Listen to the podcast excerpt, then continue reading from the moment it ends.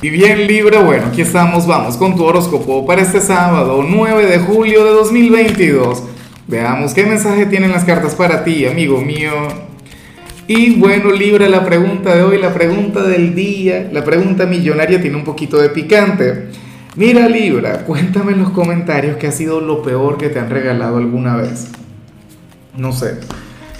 A ver, a mí una vez creo que me regalaron algo así como que creo que era un libro para superar la calvicie o algo por el estilo, pero una cosa, bueno, ofensiva. Yo decía, pero Dios mío, ¿cuál es tu problema con eso? Que a mí me encanta ser como soy.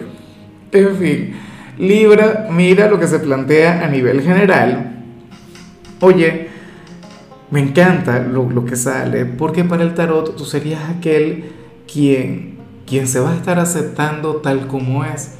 Para las cartas tú eres aquel quien quien hoy va a fluir desde la autenticidad, desde la originalidad.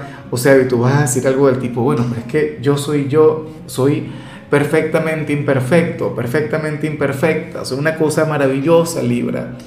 Hoy te vas a aceptar con tus virtudes, con tus cualidades, bueno, con todo aquello que te convierte en un gran hombre o una gran mujer, pero también vas a reconocer que tienes defectos, vas a reconocer que no eres del todo perfecto.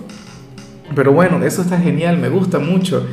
Para el tarot, hoy tu lema sería soy único e irrepetible. Y eso es lo que, bueno, lo que me hace mágico. Yo pienso que uno siempre debería fluir de manera transparente. O sea, uno tiene que ser quien es, no pretender ser otra cosa, otro tipo de gente, otro tipo de persona. ¿Ves? Esto me parece maravilloso. Y bueno, amigo mío, hasta aquí llegamos en este formato. Te invito a ver la predicción completa en mi canal de YouTube Horóscopo Diario del Tarot o mi canal de Facebook Horóscopo de Lázaro. Recuerda que ahí hablo sobre amor, sobre dinero, hablo sobre tu compatibilidad del día.